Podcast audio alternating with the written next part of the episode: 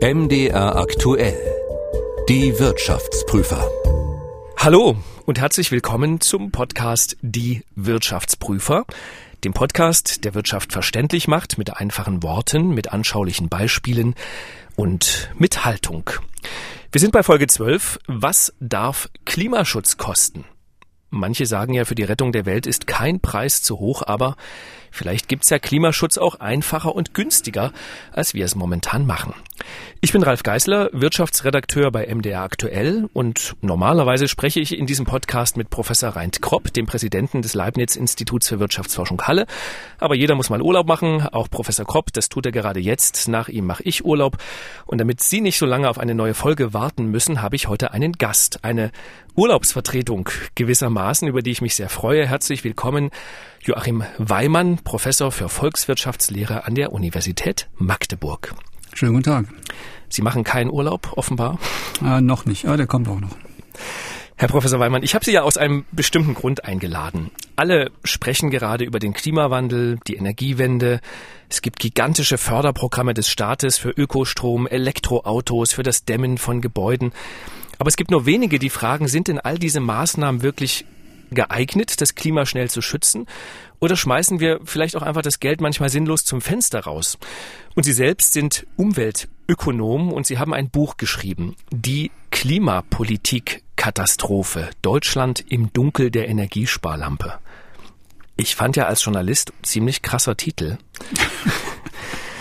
Ähm, als jemand, der ja auch mal studiert hat und auch die Wissenschaftsszene ein bisschen kennt, habe ich mich gefragt, ob man mit so einem reißerischen Titel dann von den Wissenschaftskollegen nicht eher belächelt wird. Also warum haben Sie so einen deutlichen Titel gewählt?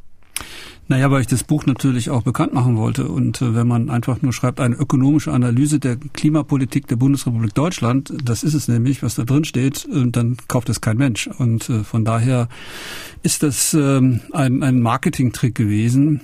Es hat sich vergleichsweise gut verkauft. Insofern alles gut die Klimapolitik-Katastrophe. Gucken wir mal rein. Eine zentrale These Ihres Buches ist ja, der Staat gebe zu viel, viel zu viel Fördergeld für den Ausbau von Ökostrom aus. Das koste Milliarden, habe dem Klima bislang aber kaum geholfen. Warum? Naja, das ist ein bisschen kompliziert, das ist das Problem. Und deswegen habe ich auch dieses Buch geschrieben, um es so aufzuschreiben, dass man es nachvollziehen und verstehen kann.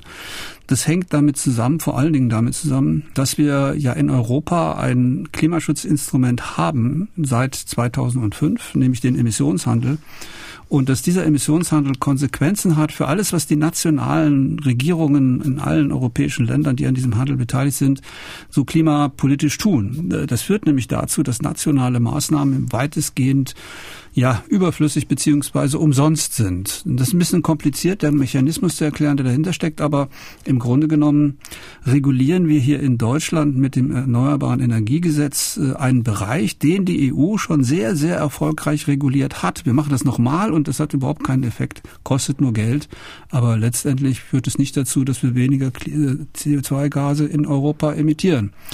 Vielleicht kommen wir auf den Emissionshandel später nochmal detaillierter zu sprechen oder nicht nur vielleicht, sondern ganz bestimmt, um mal zu erklären, wie das eigentlich funktioniert und was das ist. Ich würde ganz gern trotzdem nochmal auf diesen Ausbau von Ökostrom kommen, also Windräder, Solaranlagen, die der Staat ja mit viel Geld fördert. Ähm, kann man denn sagen, wie viel CO2 durch diesen Ausbau eingespart worden ist, wenn Sie sagen, das hat sich eigentlich gar nicht gelohnt? Also erstmal finde ich es nicht so gut, wenn man sagt, der Staat fördert das. Das tut nicht der Staat, das tun wir. Wir haben in Deutschland die höchsten äh, Strompreise weltweit. Ich glaube, die Bermudas sind noch ein bisschen höher, aber sonst haben wir die weltweit höchsten Strompreise. Nur mal so zum Vergleich. Ein amerikanischer Bürger oder eine Bürgerin zahlt genau die Hälfte ähm, für den Strom und ein, Chinese in China kostet das äh, die Kilowattstunde nur ein Viertel von dem, was wir bezahlen. Und das sind unsere Hauptwettbewerber auf den Weltmärkten und unsere Unternehmen müssen diese Strompreise teilweise auch bezahlen. Also es ist nicht so, dass da irgendwie so ein anonymer Staat aus irgendeinem, was weiß ich, äh, für eine Quelle Geld schöpft und dann ähm, da von Windräder baut. Das machen wir selber. Und die Frage ist dann, bringt das was? Nein, es bringt nichts, weil äh, die CO2-Einsparung, die wir da realisieren, und das ist gar nicht mal so wichtig, wie viel das ist, das ist übrigens viel weniger, als man so denkt. Aber ähm, die Einsparung, die wir da erzielen, die ist deswegen umsonst, weil jede Tonne CO2, die wir einsparen, kann anderswo in Europa, und das ist jetzt, da kommt jetzt wieder der Emissionshandel ins Spiel, mehr emittiert werden, so dass im Saldo nichts dabei rauskommt. Also wir zahlen für nichts. Und das ist überhaupt nicht gut. Und ähm, was wir brauchen, ist eine Klimapolitik, die eine Eigenschaft erfüllt, die Ökonomen Kosteneffizienz nennen. Das bedeutet, wenn wir schon Geld für Klimaschutz ausgeben, und das tun wir ja und das tun wir in erheblichem Umfang, dann sollten wir doch dafür sorgen, dass für jeden Euro, den wir da reinstecken oder für jede Million Euro, möglichst viel CO2 eingespart wird. Und wenn wir das machen wollen, dann müssen wir das aber so organisieren, dass wir die CO2-Vermeidung immer dort einkaufen, wo sie am günstigsten ist, wo wir also für den Euro oder die Million Euro die höchste Vermeidungsmenge bekommen. Und dafür gibt es Mechanismen, um das herzustellen, um das zu bewerkstelligen. Das ist zum Beispiel der Emissionshandel. Oder eine Alternative wäre noch eine CO2-Steuer. Die würde das genauso bewerkstelligen, wenn sie denn einheitlich ist für alle äh, CO2-Emissionen. Ich merke schon, man versteht es wahrscheinlich doch, was Sie erklären wollen, besser, wenn wir erstmal über den Emissionshandel reden und dann uns nochmal die erneuerbaren Energien und äh, den Windstrom und den Sonnenstrom äh, angucken. Ja, ähm, das wollten Sie ja nicht. Ich wollte das ja gleich machen. Ach so. Na, alles okay. Wir können auch erstmal über den, den Emissionshandel sprechen, wenn Sie sagen, man versteht Sie dann besser. Ja, glaube ich. Also, weil das ist ein Instrument, das äh, wirklich exzellente Eigenschaften hat. Wenn man weiß, wie es funktioniert, dann versteht man das, glaube ich, auch ganz gut. Okay. Also erklären wir das mal. Dann erklären wir erstmal den Emissionshandel. Ähm, ich kann es auch selber ein bisschen versuchen und Sie helfen mir ein bisschen dabei. Also es ist Aber tatsächlich ja. so, dass äh, ja in Europa Firmen, die CO2 emittieren, dafür Emissionsrechte kaufen müssen. Die verteilt sozusagen die Europäische Union. Da gibt's für jeden Staat ein gewisses Kontingent. Und diese Rechte werden dann zugeteilt, zum Beispiel an einen Energieerzeuger wie ein Kohlekraftwerk, aber auch an eine Chemiefabrik, die zum Beispiel CO2 emittiert. Und die können diese Rechte verbrauchen. Und wenn sie mehr brauchen, dann kann man die bei anderen einkaufen oder man, wenn man sie nicht braucht, kann man sie verkaufen. Das heißt, es gibt wie so eine Art Markt bei diesen CO2 Rechten. Die heißt, die werden gehandelt, ganz normal wie andere Sachen auch. Jetzt wäre meine Frage an Sie, warum ist das aus Ihrer Sicht äh, die effizienteste Methode, um CO2 zu sparen? Also Sie haben das im Prinzip richtig erklärt, erstmal großes Lob, ähm, aber äh, Sie haben nicht die richtigen Schwerpunkte gesetzt, sage ich mal, oder die richtigen Dinge betont. Deswegen würde ich es gerne nochmal erklären mit, mit meinen Schwerpunkten. Und zwar insofern, als man sagen kann, dass, das, dass der Emissionshandel aus zwei Teilen besteht. Das sind zwei Schritte, die man da gehen muss.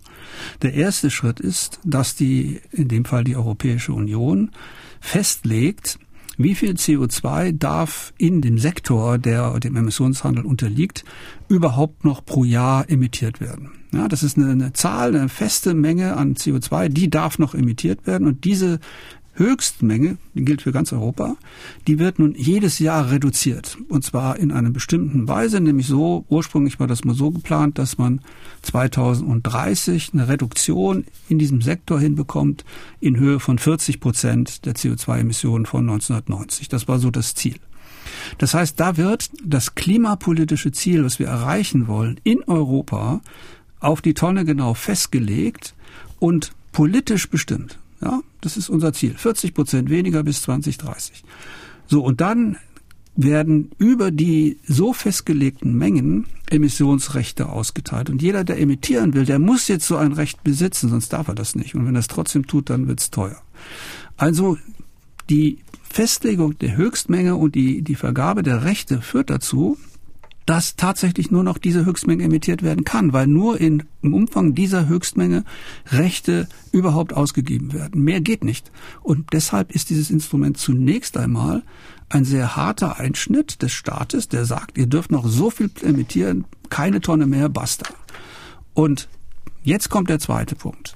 Jetzt haben wir diese Menge festgelegt. Jetzt haben wir auch festgelegt, wie viel muss eingespart werden, damit wir diese Vorgabe einhalten können. Jetzt stellt sich die Frage, okay, wo soll man das denn machen? Und wie soll man das machen? Und das, so sagt der Emissionshandel, das überlasse ich euch Emittenten. Diese Entscheidung trefft ihr, nicht der Staat. Der Staat sagt nicht, ihr müsst jetzt das und das und das tun, sondern das regelt sich über einen Markt. Und das ist effizient. Warum ist es effizient? Naja, schauen Sie, stellen Sie sich vor, Sie haben zwei verschiedene Quellen, die Emissionen äh, emittieren. Zwei Kraftwerke oder Kraftwerk und Stahlwerk oder was auch immer. Und bei dem einen ist es sehr günstig, CO2 einzusparen, weil man das mit relativ einfachen technischen Maßnahmen machen kann. Bei dem anderen ist es aber sehr teuer. Wo sollte man dann einsparen? Natürlich da, wo es günstig ist. Der Handel führt jetzt dazu, dass derjenige, der zu geringen Kosten einsparen kann, auch einen Anreiz bekommt, das zu tun, weil er dann die Rechte, die er hat, nicht mehr braucht und verkaufen kann. Er kann damit ein Geschäft machen.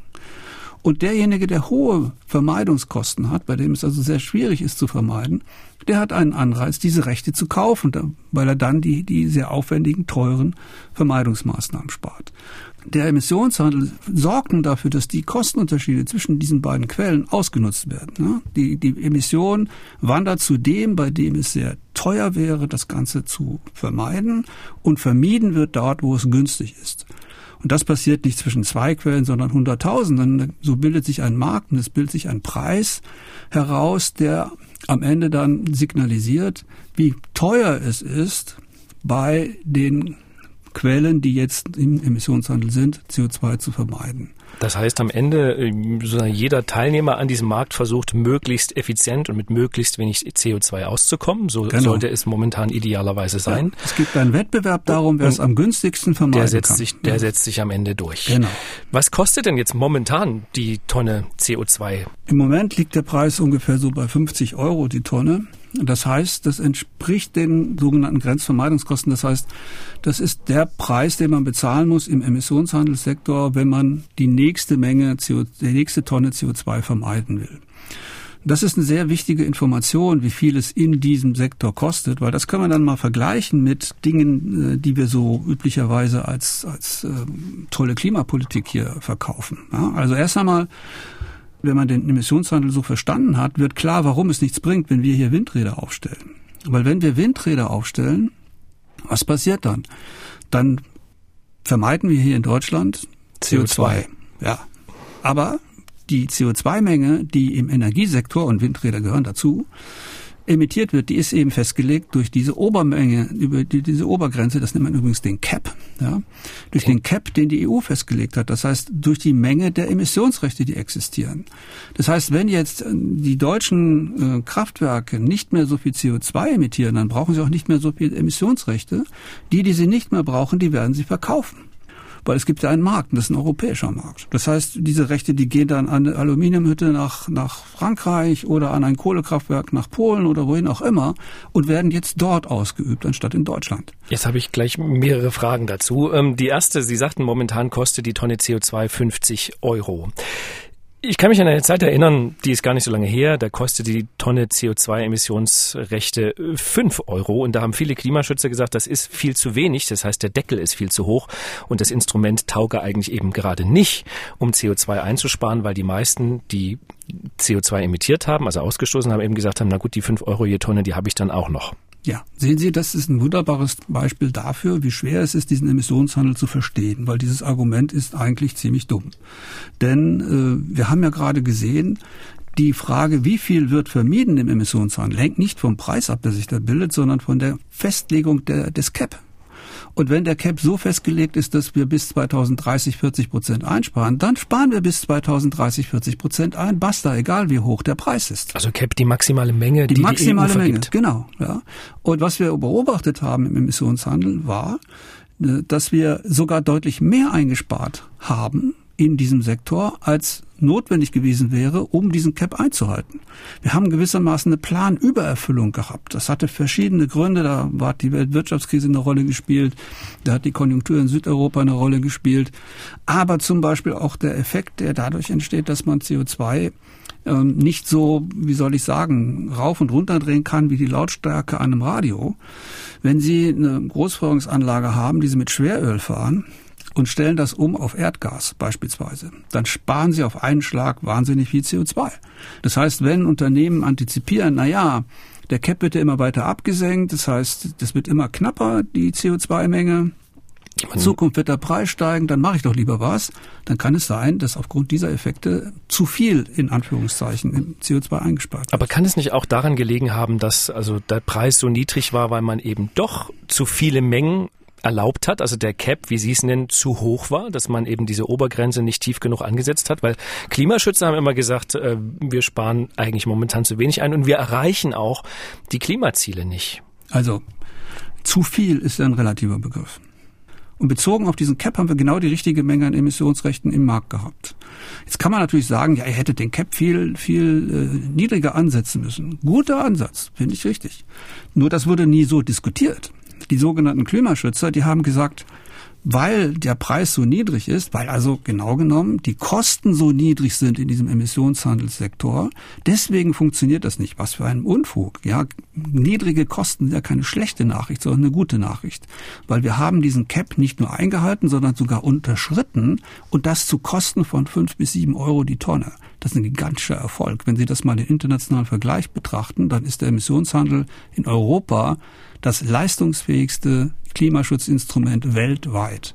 Da können wir richtig stolz drauf sein, wir Europäer. Sind wir leider nicht. Sondern die, die Klimaschützer haben gesagt, ja, bei so niedrigen Preisen funktioniert das Ganze ja überhaupt nicht. Es hat bestens funktioniert. Und hätte man dann gesagt, ja gut, jetzt zeigt der Emissionshandel uns, dass man mit diesem Instrument zu sehr niedrigen Kosten CO2 einsparen können, dann können wir doch mehr einsparen. Dann senken wir den Cap einfach schneller ab, als das bisher geplant war. Das war jetzt, das, im Moment ist es, hat das eine Rate von 2,2 Prozent jedes Jahr weniger. Das hätte man ja vielleicht verdoppeln können oder, oder irgendwas dazwischen wählen können, dass man schneller absenkt. Dann wäre der Preis übrigens auch gestiegen. Und wir hätten unsere Klimaziele in der Tat verschärft. Aber wir hätten sie immer noch zu minimalen Kosten realisiert. Stattdessen jetzt. sagt man einfach, der Emissionshandel taugt nichts, wir müssen jetzt in Erneuerbare investieren und geben dafür horrende Summen aus, ohne dass es irgendeinen Effekt hat. Jetzt sagen Sie ja sogar, es hat nicht nur keinen Effekt, sondern es hat eigentlich einen kontraproduktiven Effekt, weil sozusagen jedes Windrad, jede Solaranlage, die spart CO2, aber dieses CO2 ist ja trotzdem offiziell mal erlaubt worden im Energiesektor und es wird dann eben an anderer Stelle in Europa emittiert, beziehungsweise sorgt dafür, dass der CO2-Preis am Markt äh, sinkt, weil eben das Windrad diese, diese Rechte ja gar nicht offiziell braucht. Habe ich richtig verstanden, ne? Das ist ein Nebeneffekt, aber der ist gar nicht so entscheidend. Entscheidend ist Folgendes. Schauen Sie sich, schauen Sie sich mal an, was passiert. Wenn wir erstmal den Emissionshandel einführen, ja, so dann werden die Rechte in Europa verteilt und dann greift der Markt und der Markt sorgt dafür, dass die Vermeidung, die notwendig ist, um diesen Cap einzuhalten, immer da stattfindet, wo die Kosten der Vermeidung am niedrigsten sind. Das kann zum Beispiel in Polen bei einer ähm, Braun, beim Braunkohlekraftwerk sein, dass man jetzt ersetzt durch ein Gaskraftwerk. Da hat man plötzlich sehr viel CO2 eingespart. Und das rechnet sich, weil das da sehr günstig möglich ist. Okay, jetzt kommt der deutsche Staat und sagt, nein, das geht nicht. Wir wollen Windräder, wir wollen Solaranlagen. Wir wollen die Vermeidung durchführen. Also bauen wir jetzt Windräder und Solaranlagen, vermeiden dadurch CO2. Und jetzt wird der Preis für CO2-Emissionen natürlich so niedrig, dass die, die Polen sagen, na ja, dann können wir unsere alte Klitsche auch weiter betreiben. Das lohnt sich ja jetzt nicht hier bei uns zu vermeiden. Das machen jetzt schon die Deutschen. Das freut die, die anderen Länder, nicht nur die Polen, sondern alle anderen Länder, dass wir das für die übernehmen, ist nur im höchsten Maße ineffizient, weil Jetzt wird die gleiche Vermeidung durchgeführt wie vorher, nur zu viel höheren Kosten. Jetzt, was ist daran rational? Jetzt stellt sich aber trotzdem die Frage, ähm, was ist die Alternative bei den Energieerzeugern. Also gut, man kann natürlich sagen, man lässt es allein den, über den CO2-Preis regulieren. Aber nee, trotzdem über den, über den Cap. Genau, über diese Obergrenze. Aber am Ende brauchen wir ja trotzdem alternative Energien, also Windstrom, Sonnenstrom. Wieso? Naja, irgendwo muss ja die, die, die Lampe muss ja angehen, ne? auch die Energiesparlampe, die Sie in Ihrem Buch äh, beschreiben. Ja, ähm, aber muss das Windkraft oder Solarenergie sein? Muss nicht, aber es ist zumindestens die Energiequelle, die idealerweise so gut wie kein oder gar kein CO2 emittiert. Also erstens mal stimmt das so nicht und zweitens mal ist es aber gleichzeitig die Energiequelle ist, die die höchsten CO2-Vermeidungskosten hat. Warum soll ich die denn dann wählen? Also schauen Sie, wir haben in Deutschland hocheffiziente Kraftwerke, die fossil betrieben werden. Die Klimaschützer sagen, das geht gar nicht. Deswegen müssen wir die alle abschaffen.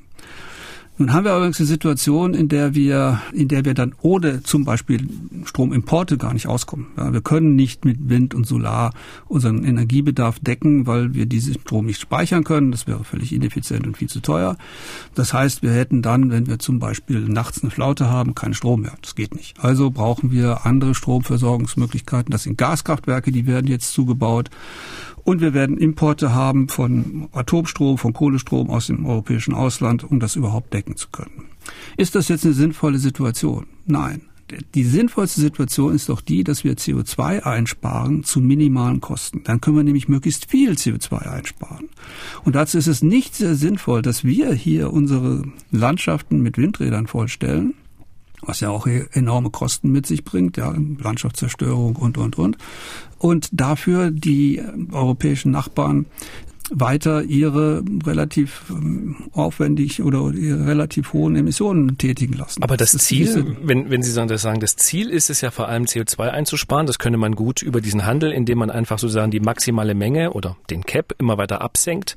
Das verstehe ich ja. Aber das Ziel ist ja eigentlich Null Emissionen zu haben. Also 2050, so ist das Ziel der Europäischen Union, soll Europa möglichst keine CO2-Emissionen mehr haben. Und äh, ja. wo soll der Strom herkommen, wenn nicht aus erneuerbaren erneuerbaren Quellen? Das ist eine gute Frage. Sie müssen ja bedenken, das Ziel ist ja Null Emission. Das heißt ja nicht, dass wir nur den Stromsektor beachten müssen, sondern wir müssen den gesamten Energiebedarf abdecken. Mhm. So, und jetzt äh, frage ich mal, äh, wissen Sie zufällig, wie hoch der Anteil ist an unserem Energiebedarf, den die Windkraft im Moment abdeckt? Das kommt drauf an. Wenn Wind weht, ist es viel. Nee, nee, Wenn nee, kein Wind weht, ist es wenig. Übers, übers Jahr gerechnet. Also im Moment ist es null, weil hier ist gerade Windstille. Aber ähm, übers Jahr gerechnet, ungefähr. Äh, Größenordnung. Was Ein Anteil Windkraft am Strommix nicht, nicht, an, nicht am Strom, sondern an unserem gesamten, am gesamten Energiebedarf. Energiebedarf. Also für Heizung, für Autos und, und, und.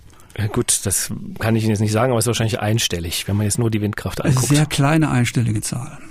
Ja? Und ähm, die Solarenergie bringt, naja, noch kleinere einstelligen Zahlen. Also wenn Sie sich die Primärenergieanteile von Solar und Wind anschauen, das können Sie beim Umweltbundesamt, gibt es eine schöne Seite mit einer Grafik, einer Tortengrafik. Da sieht man, dass ähm, sich äh, müssen, naja, die letzten beiden Jahre waren schwierige Vergleichsjahre, weil durch Corona war ja alles durcheinander, aber äh, der Anteil von, von Windkraft liegt dort bei vier, fünf Prozent höchstens von, von Solar bei zwei.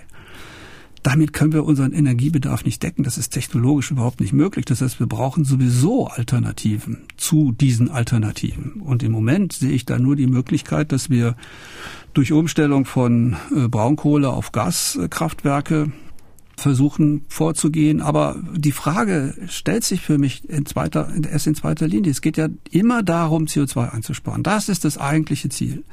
Das erreiche ich mit einem Emissionshandel. Und das Schöne ist, dass dieser Handel die Frage, wie machen wir das am kostengünstigsten, endogen klärt. Das heißt, es klärt der Markt. Ja, Menschen in Deutschland sind nicht gewohnt daran, dass Märkte gute Sache, eine gute Sache sind und dass Märkte Probleme lösen. Tatsächlich ist es aber so.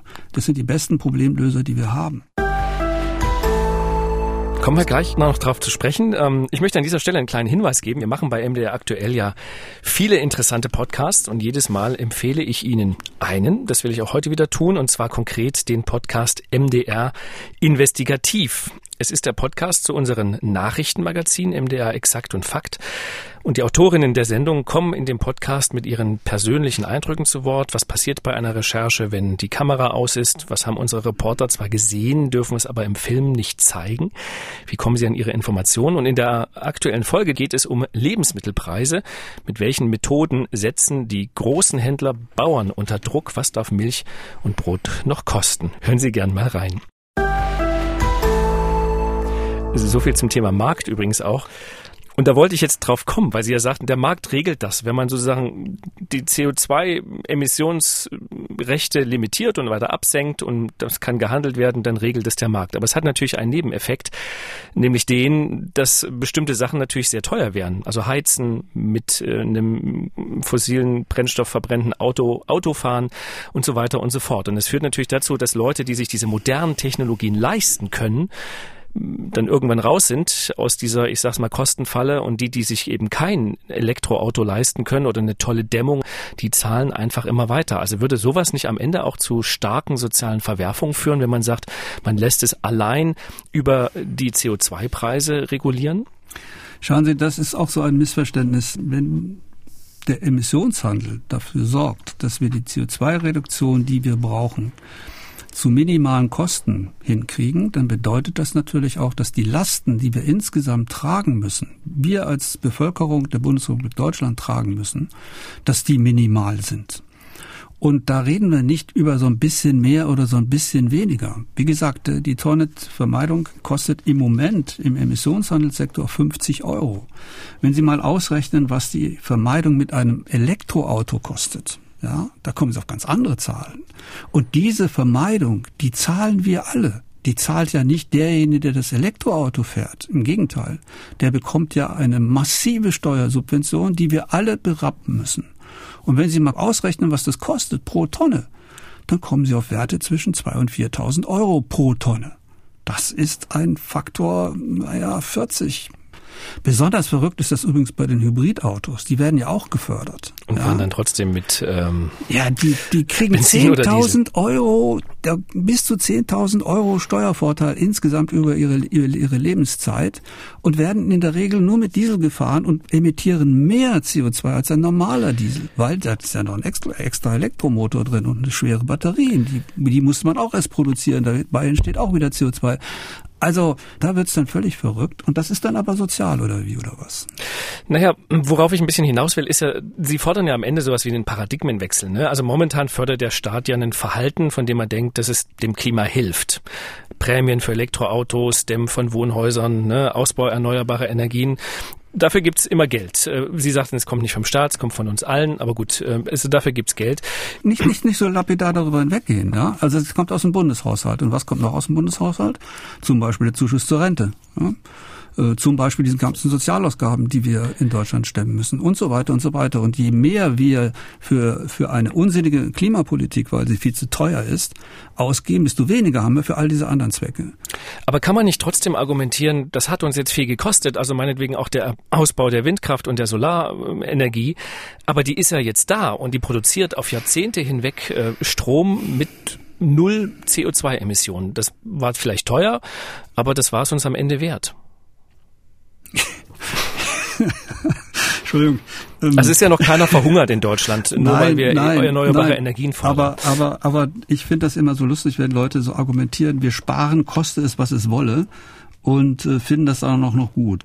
Überlegen Sie doch einfach mal, was hätten wir denn erreichen können, wenn wir die, im Moment sind es etwa 27 Milliarden jedes Jahr, die wir äh, als Zusatzkosten für die Erneuerbaren aufwenden. Ja, das sind die Kosten, die einfach nur entstehen, weil wir es mit Wind und Solar machen. Also da sind äh, alle Brennstoffkosten, die wir sonst hätten, mit eingerechnet. Und das ist das Zusätzliche, was wir nur dafür ausgeben, dass wir es mit Wind und Solar machen. Das war 2019, das ist das letzte Jahr, wo die Zahlen vorliegen, waren 27 Milliarden Euro. Davor waren es 25 Milliarden, 2020 werden es eher 30 Milliarden sein, die wir dafür ausgeben. Da, das ist nicht so, die haben wir jetzt und das ist dann so und das macht das. Nein, es kostet uns jedes Jahr wieder immer mehr Geld und wahnsinnig viel Geld. Und wenn Sie dann dieses Argument mit dem Emissionshandel ernst nehmen, und das muss man doch wohl ernst nehmen, dann zahlen wir dieses Geld für null CO2-Einsparung. Bitteschön, was ist daran gut? Das haben wir nicht verstanden. Und ganz, ganz viele Leute leiden unter diesen Windrädern. Weil sie die, weil sie die Lärmemissionen haben, weil sie die zerstörte Landschaft haben und und und. Na, ich habe diese, diese, diese Kosten, über die Sie reden, die kann man doch aber am Ende auch verstehen als ich sage es jetzt nochmal, als eine Investition in die Zukunft. Sie haben natürlich recht. Ähm, in der Vergangenheit ist sehr viel Geld geflossen in diesen Ausbau dieser erneuerbaren Energien, weil die eben sich nicht selbst tragen. Aber wir sind ja momentan an einem Punkt, äh, gerade auch bei der Windkraft, wo Windfirmen sagen, wir kriegen das auch ohne Förderung hin. Wir können eine Windanlage aufbauen und die erzeugt Strom und dieser Strom muss nicht mehr gefördert werden. Warum nehmen Sie dann und die Förderung? Die, die nehmen Sie ja zum Teil auch nicht mehr oder es wird das ja jetzt aus. Neu. Es wird ja, also offshore gibt es keine, gibt es keine Windförderung. Windförderung mehr. Also jedenfalls, wenn ist sie sehr klein. Meines Wissens ist sie aber, gibt es auch schon Windparks, die sozusagen keine Förderung mehr brauchen. Und die Solaranlagenhersteller sagen ja das Gleiche. Die sagen, wir kommen in eine Welt, in der wir irgendwann diese Förderung eigentlich überhaupt nicht mehr brauchen, in der wir sozusagen mhm. den Strom, den wir erzeugen, kostendeckend erzeugen können. Das heißt, dann fällt es weg. Und mhm. äh, kann man es nicht so sehen, dass man sagt, gut, das hat uns viel gekostet, aber wir wären nie an diesen Punkt gekommen, wo wir Energieanlagen haben, die CO2-neutral Strom erzeugen können, wenn wir nicht über Jahre hinweg das gefördert hätten? Nochmal, also wir zahlen Geld dafür, dass wir CO2 sparen, das dann an anderer Stelle emittiert wird. Ja, immer noch. Das, dabei bleibt es nun mal. Und dass wir keine Förderung mehr haben, das stimmt einfach nicht. Das, das wird immer in Aussicht gestellt. Seitdem ich mich, ich bin seit 30 Jahren beschäftige ich mit Klima, mich mit Klimapolitik und habe ich habe vor 30 Jahren oder 32 Jahren sind es jetzt das erste Mal ein, ein Lehrbuch für Umweltökonomik veröffentlicht. Da war das schon ein Schwerpunktthema. Also ich bin da einigermaßen im Stoff. Und seitdem ich in diesen, mich damit beschäftige, höre ich immer, ja, wir werden demnächst werden wir keine Förderung mehr brauchen. Ja, gut, wenn ich Windkraft verkaufen möchte oder Solar, dann würde ich das wahrscheinlich auch sagen, aber das ist einfach nicht der Fall. Die 25 Milliarden, die 27 Milliarden, die 30 Milliarden, die müssen irgendwo hingehen. Die, die naja, sind die Bestandsanlagen. Naja, also, aber, aber die Neuanlagen müssen, werden ebenfalls gefördert, glauben Sie mir. Es gibt diese Einspeisevergütung mhm. ja, und dann gibt es aber noch die Marktprämie. Und diese Marktprämie macht inzwischen die eigentliche Schwerpunktförderung aus. Und die wird dann aber immer so ein bisschen so, naja, das ist ja irgendwie was, hat ja was, da steht ja schon Markt drin, ja, das ist dann gar keine Förderung so richtig.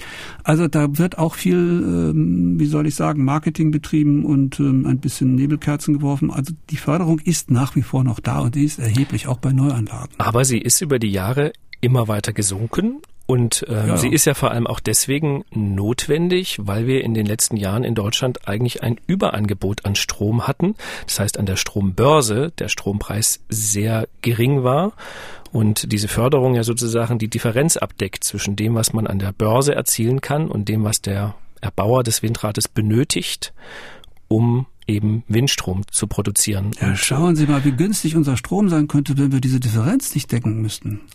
Das wäre doch super. Also wir könnten Strompreise dann, haben, da können alle nur von träumen. Aber dann können, da würde sich sogar eine Wärmepumpe lohnen. Aber könnten wir denn jetzt äh, Atomkraftwerke haben wir ja nun schon zum Teil gemacht, aber könnten wir denn die Kohlekraftwerke überhaupt abschalten, wenn wir diese Förderung nicht gehabt hätten? Nee, das hat damit nichts zu tun. Also das, was wir an Windkraft haben und an, an Solarkraft, das ist nicht, das ist grundsätzlich nicht nicht grundlastfähig. Wir können die Grundlast nicht mit Wind oder Solar decken. Das haben bisher die Atomkraftwerke gemacht und die Braunkohlekraftwerke. Wenn wir die jetzt alle abschalten, dann werden wir den Strom importieren müssen oder mit teurem Gaskraftwerken erzeugen. Das wird dann nochmal teurer.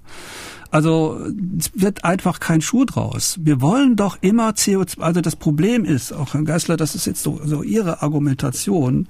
Ich muss ja ein ähm, bisschen gegenhalten. Ah, ja, das verstehe ich. Aber die Argumentation finde ich irgendwie nervig, weil ähm, ich muss auch immer, nerven. es geht Job. immer, es geht immer darum, wir wollen Windräder, wir wollen Photovoltaik. Also ich verstehe das nicht, weil wollen wir nicht in erster Linie CO2 einsparen? Das ist doch das, worum es geht. Schauen Sie, machen wir das doch mal ein bisschen konkreter. Wir haben die, ja nicht nur den Energiesektor, also Strom. Strom macht ja nur 20 Prozent unseres Energieverbrauches aus. Das wissen die wenigsten. Und der Rest ist leider eben überwiegend noch fossil. So, jetzt wollen wir äh, den Verkehr dadurch ähm, CO2-frei kriegen, dass wir Elektroautos äh, subventionieren. Nun fährt ein Elektroauto natürlich nicht CO2-frei. Das ist ja auch so ein Trick der, äh, so ein, so ein Märchen der Automobilindustrie.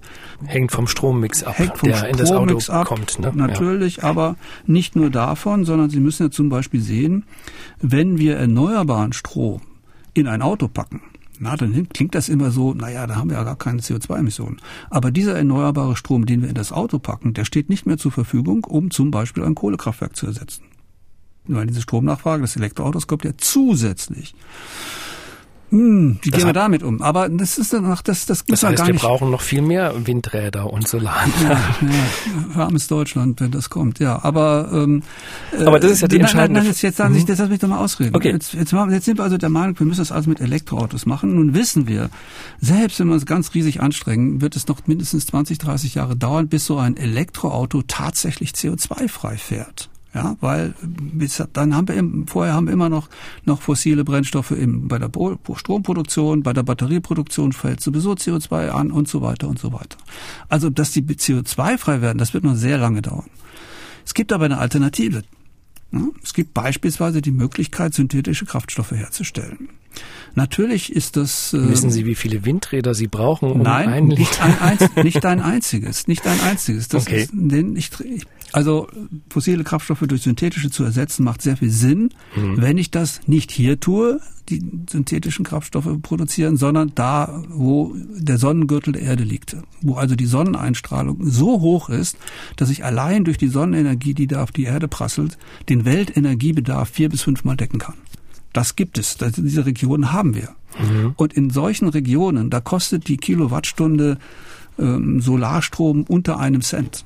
Das heißt, da ist es egal, dass bei der Produktion von Wasserstoff und dann später bei der Produktion der synthetischen Kraftstoffe jede Menge Energie verloren geht. Die Energie ist in solchem Überfluss dort vorhanden, dass das nicht, nicht, nicht ins Gewicht fällt und von daher auch preislich durchaus zu machen ist. Und der synthetische Kraftstoff, den Sie da gewinnen, indem Sie Wasser nehmen, das kriegen Sie aus dem Meer, Energie nehmen, das kriegen Sie von der Sonne und CO äh, und, und, und Kohlenstoff äh, nehmen, das ziehen Sie aus der Luft, ja, da ist ja genug drin, ähm, die Sie dadurch gewinnen, die sind sofort CO2-neutral. Und die können Sie benutzen und können damit jedes Auto und jede Heizung betreiben. Das ist eine Alternative, die wäre erstens billiger, zweitens sicherer und drittens würde sie unsere gesamte Infrastruktur erhalten und sie wäre sofort CO2-frei. Jetzt ist die Idee ja gut, ne? Bin ich ja bei Ihnen, dass es ein, ein charmanter Gedanke ist. Wir nehmen irgendwie die Länder im Norden Afrikas und lassen dann dort eben auch erneuerbare Energien erzeugen. Das Problem an dieser Geschichte ist nur, es gab ja solche Projektideen schon. Die sind ja nicht neu. Es gab ja dieses Projekt Desertec zum Beispiel, wo man überlegte, mit solarthermischen Anlagen in den Wüsten Strom zu erzeugen und diesen Strom dann nach ähm, Europa zum Beispiel über große Kabel zu produzieren. Aber das ist eben alles ist am Ende nichts geworden, weil eben die politischen Verhältnisse auch in den Ländern zum Teil nicht so waren, dass es gepasst hat, weil eben die Infrastruktur zum Teil auch fehlte. Also ist es nicht manchmal auch auf dem Papier einfacher gesagt als dann am Ende auch getan, gerade solche was, Geschichten? Was die wenigsten wissen, ist, dass in der Zwischenzeit sehr viel Zeit vergangen ist und dass in der Zwischenzeit sich die Dinge vollständig verändert haben. In den arabischen Ländern, in den ölexportierenden Ländern sind die Regierungen, die schlafen ja nicht, die sind ja nicht dumm die wissen, dass sie mit ihren fossilen Brennstoffen in absehbarer Zeit kein Geschäft mehr machen können, weil das keiner mehr haben will. Das heißt, die sind längst dabei, synthetische Kraftstoffe zu produzieren und die Produktion dort auszubauen und aufzubauen. Die, die davon nichts mitkriegen und nichts wissen, das sind immer wieder wir Deutschen. Aber glauben Sie mir, die Chinesen beispielsweise sind dort hochaktiv und andere Länder auch. Da entsteht eine Infrastruktur, die auf der bereits vorhandenen Infrastruktur natürlich aufsetzt. Da ist ja alles da. Von der Ölverladestation, ob Sie da jetzt fossiles Öl verladen oder einen synthetischen Kraftstoff, den Sie da mit Sonnenenergie und Wasser hergestellt haben, ist völlig, macht, macht keinen Unterschied. Das heißt, die Infrastruktur, die man braucht, die muss man nicht in irgendeiner entlegenen Wüste neu bauen, sondern die ist schon vorhanden und die ist auch bei uns vorhanden. Das heißt, das ist alles relativ problemlos realisierbar und es wird bereits in erheblichem Umfang realisiert. Nur wir nehmen davon keine Notiz, weil wir ja Elektroautos bauen. Aber andere Länder bauen ja auch Elektroautos, also China zum Beispiel. Ähm, in anderen Ländern wird auch viel mehr Elektroauto gefahren, zum Beispiel in den USA, in Kalifornien. Also so falsch scheint es mir dann doch nicht zu sein. Ist das so? Haben Sie da Daten? Das ist so, ja, ja. Also China baut definitiv auch Elektroautos. Ja, aber nicht so äh, viel Und in Kalifornien und auch zum Beispiel in Norwegen. Gut, Norwegen hat natürlich äh, einen relativ leichten Zugang zu erneuerbaren Strom durch die viele Wasserkraft, die die dort haben. In Norwegen wird in den öffentlichen Gebäuden das Licht nachts nicht ausgemacht sagt, erzählt man sich, weil dort Strom nichts kostet. Da ist das was anderes. Aber ähm, wir haben es ja geschafft, die weltweit höchsten Strompreise herzustellen. In, in, in Kalifornien fahren äh, viele, also ich habe da eine Zeit gelebt, deswegen weiß ich das, da fahren viele Elektroautos, da gibt es übrigens auch viele Windräder, die in den dortigen Breiten aber meines Wissens nicht so gefördert werden. Äh, vielleicht auch ein bisschen, aber jedenfalls nicht so massiv wie in Deutschland. Da haben Sie schon recht. Also ich, als ich das letzte Mal in Kalifornien war, habe ich nicht so viele gesehen. Gibt Sie müssen einige? durch die Wüste, durch die Wüste, nicht nicht in Los Angeles. Gut, also in der Wüste lasse ich mir auch von mir aus auch Windräder und Solaranlagen gefallen. Das ist ja in Ordnung. Da hat man ja wenigstens genug Sonne und so Sonneneinstrahlung. Was, was einfach keinen Sinn macht, ist äh, das Windrad in, im Hunsrück oder im, im Odenwald. Und ähm, das ist einfach, ja, aber da müssen wir jetzt nicht wieder davon reden. Das, das haben wir geklärt, dass das Blödsinn ist. Ja? Aber die Frage, die mir eben trotzdem durch den Kopf geht, weil Sie das jetzt eben mit Afrika ansprachen, ist das denn aus Ihrer Sicht eine Lösung? Weil die entscheidende Frage ist ja eben tatsächlich, wo kommt die Energie in Zukunft her? Also wenn wir jetzt aus dem äh, Sonnengürtel, das ist auch völlig klar. Und sagen Wind- und äh, Solaranlage auf deutschen Dächern, ist es am Ende nicht. Wo kommt stattdessen die Energie her? Aus dem Sonnengürtel. Wir haben alle, alles, was wir dafür brauchen. Wir haben die Infrastruktur, wir haben die Technologie, wir haben das Kapital, wir haben alles. Wir müssen es nur nutzen. Und andere Länder sind da schon viel weiter als wir. Das ist mein Punkt. Wir konzentrieren uns auf den deutschen Weg. Wir wollen unbedingt, es gibt ja kein anderes Land, das etwas Vergleichbares getan hat wie wir. Aus der Atomenergie aussteigen, aus der Braunkohle aussteigen, das EEG. Da sind wir die Einzigen, die diesen Weg gehen. Alle anderen sind da deutlich flexibler und offener für andere Lösungen. Wir legen uns fest. Es gibt in Deutschland nicht die Möglichkeit, beispielsweise die Verkehrswende mit synthetischen Kraftstoffen in Gang zu bringen, weil das Bundesverkehrsministerium explizit sagt, aber wir haben jetzt äh, Elektroautos und wir haben Wasserstoff und das reicht ja wohl. Mehr Technologie, noch eine, noch eine dritte Technologie, sagt der Scheuer ganz offen, äh, nee, das geht jetzt nicht mehr. Planwirtschaft lässt das leider nicht zu. Wobei synthetische Kraftstoffe ja durchaus ähm, auch in Deutschland, ähm, also daran zumindest geforscht und in Pilotanlagen auch produziert werden. Ne? Also ein großes Unternehmen, das sowas macht, Sunfire, äh, sitzt in Dresden zum Beispiel. Es gibt, es gibt einige Unternehmen, die sehr interessante Sachen machen. Ja? Ich, ich kenne Unternehmen, beispielsweise ein Unternehmen, das hat ein Konzept für ein Auto entwickelt. Ähm, da, da füllen sie, äh, haben sie einen Tank und in diesem Tank packen sie einen synthetischen Kraftstoff und mit diesem Kraftstoff wird dann ein Generator betrieben, der ebenfalls im Auto sitzt. Und dieser Generator speist eine kleine Batterie und die wiederum ein Elektroauto, dass sie also elektrisch fahren, aber den Tank dabei haben. Das heißt, sie haben das lästige Batterieproblem völlig gelöst und sie haben einen vom ersten Moment an CO2-neutrales Auto, komplett CO2-neutral. Sie haben alle Vorteile des elektrischen Antriebs, aber sie haben den Nachteil nicht, dass sie diese riesige Batterie mitschleppen müssen und ähm, Sie haben Reichweiten, die äh, man mit, mit herkömmlichen Batterien nicht erreichen kann. Und sie haben sofortige CO2-Neutralität. Also besser geht's eigentlich nicht. Aber dieses Konzept wird nicht gefördert. Es gibt ein anderes Konzept von einem sehr bekannten Ingenieur, der, in der Automobilindustrie sehr äh, bekannt ist, der jetzt im Ruhestand ist. Ähm, der hat eine Brennstoffzelle entwickelt, die man direkt mit Methanol ähm, betreiben kann. Ja, also mit einem synthetischen Kraftstoff und so weiter. Da gibt es alles möglichen Konzepte, die wir nicht verfolgen, die nicht explizit gefördert werden. Und ähm, naja, für all das bräuchte man eben eine Wasserstoffindustrie, aber diese Wasserstoffindustrie, die muss eben im Sonnengürtel liegen, nur da macht sie Sinn. Sie macht keinen Sinn bei uns. Und das ist ein, ein, ein Punkt, den, den müsste die Politik und die müssten die Journalisten vielleicht auch mal realisieren und sich hier, aber Wind, aber, Wind weht doch bei uns. Also gut, Sonne, das mag stimmen, ja, aber Wind haben wir doch. Ach, Herr Geisler, wie viel Windenergie wollen Sie denn hier installieren? Wollen Sie den kompletten Wald in Deutschland zustellen? Na, den also, kompletten vielleicht nicht. Ja, aber haben Sie mal ausgerechnet, wie viel Windkraftanlagen Sie brauchen, um das alles zu installieren? Das kann man ja ausrechnen. Also wir wissen, äh, dass wir ähm, dass die Windräder eben nur dann wehen, wenn der Wind weht. Und wenn Sie das in Vollerstunden ausrechnen, sind das 2000 im, Jahr, wenn es hochkommt. 2000 Vollerstunden. Das ja, hat irgendwas 8000 so und so viele Stunden. Das heißt, wir haben eine ganz kleine Ausbeute nur und ähm, es ist wahnsinnig teuer, immer noch, immer noch wahnsinnig teuer, das damit zu machen. Und wir verschandeln unsere Landschaften und, und, und. Und wir haben immer noch das Problem der Redundanz durch den Emissionshandel, immer noch. Also was soll das Ganze?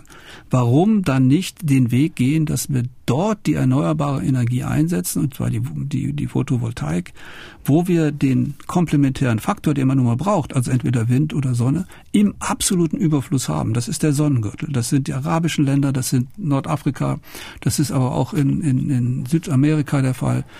Also da gibt es Möglichkeiten zu investieren und wir tun gut daran, dort zu investieren. Vielleicht macht man es ja auch deswegen nicht, weil man eben denkt, dann ist man ja weiterhin abhängig. Ähm, ich sage nur Ölkrise. Ähm, Nochmal, ein guter Punkt, guter Punkt. Aber jetzt mal ganz unter uns. Wir reden da gerade von Importen. Ja, wir müssen unsere Energie importieren. Dazu muss man wissen, dass Deutschland das mit riesigem Abstand Weltmeister-Exportland dieser Erde ist. Nämlich, wenn Sie das auf pro Kopf mal ausrechnen, dann exportieren wir ein Vielfaches von dem, was China exportiert oder die USA exportieren. Das heißt, wir exportieren wirklich wie die Weltmeister. Wenn man aber sehr viel exportiert, dann muss man auch importieren, weil sonst explodiert die Handelsbilanz. Und das finden die Nachbarn dann nicht mehr spaßig. Die sind jetzt schon sauer, dass wir so viel exportieren und vergleichsweise große Überschüsse erwirtschaften. Wenn wir jetzt auch noch aufhören, die Energie zu importieren, dann kriegt das ein richtiges Problem. Wobei ja dieser Konflikt sich eher entzündet zwischen den USA und äh, Deutschland und weniger zwischen den arabischen Ländern. Nee, nee, nee, Deutschland, aber, ja, aber, aber die USA sind ja nun mal unser wichtigster Handelspartner und mhm. ähm, unser Handelsbilanzüberschuss, der wird auch innerhalb Europas mit sehr viel Argwohn gesehen. Also das ist nicht so, dass äh, das ist, wenn wir jetzt, wie gesagt, wenn wir jetzt auch noch aufhören, die Energie zu importieren, dann haben wir ein richtiges Problem. Und ich sehe auch überhaupt keinen Grund, das zu tun. Also wir haben, wir importieren unsere Energie seit mittlerweile weit über 70 Jahre und ähm, wir haben ab, abgesehen von dieser einen Ölkrise nie ein richtiges Problem gehabt und diese Ölkrise kann sich so nicht wiederholen, wenn wir geschickt vorgehen und die Produktionsstätten diversifizieren. Wir sollten nicht nur mit einem Land zusammenarbeiten dabei.